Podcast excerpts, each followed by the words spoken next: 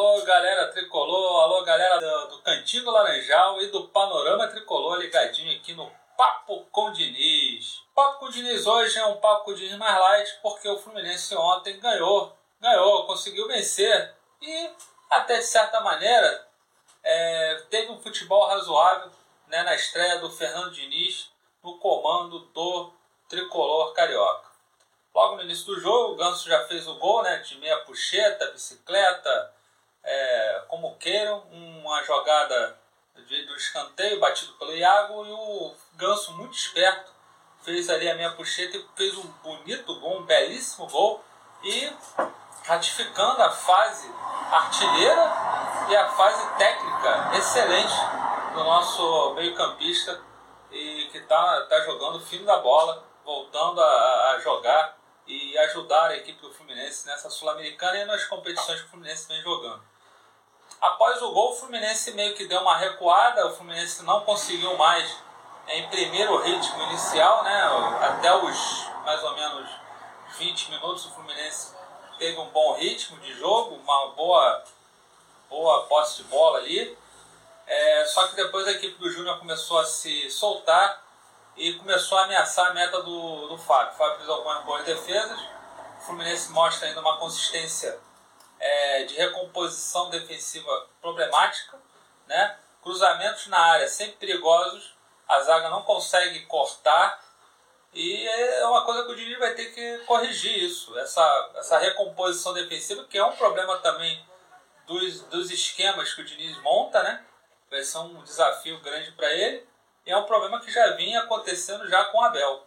Então é um problema que o Felipe, o Felipe Fernando Diniz vai ter que, que resolver. Segundo tempo, o Fluminense voltou muito mal, tomou, continuou tomando pressão, a pressão se intensificou e o Júnior chegou ao gol do empate. Aí o Fluminense estava morto ali, ficou à mercê de tomar um segundo gol. O Júnior ameaçando muito, muito mesmo, é, atacando pela esquerda em bloco. O time muito bem armado ali, num 4-4-2 que varia ali para 4-1-1-2, é, e sempre com, com o Inestrosa né, fazendo as jogadas ali pela, pela meia esquerda, mas ele cai pelos dois lados também. E até que o Fluminense teve as mexidas, o Fernando Diniz mexeu no time, tirou o Criciúma, o famigerado Criciúma, aí colocou o Natan e colocou o Fred.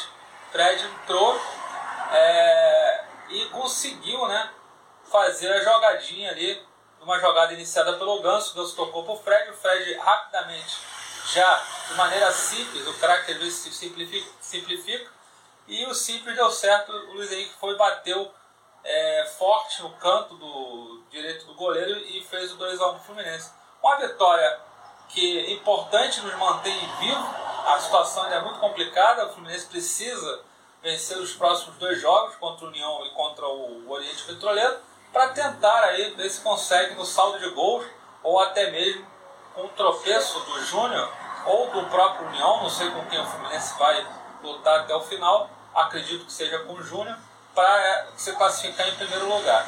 É difícil? É difícil, mas pelo menos o Fluminense ontem mostrou um pouco mais de força de vontade, uma postura diferente e o Fernando Diniz começando seu trabalho com o pé direito vencendo a partida.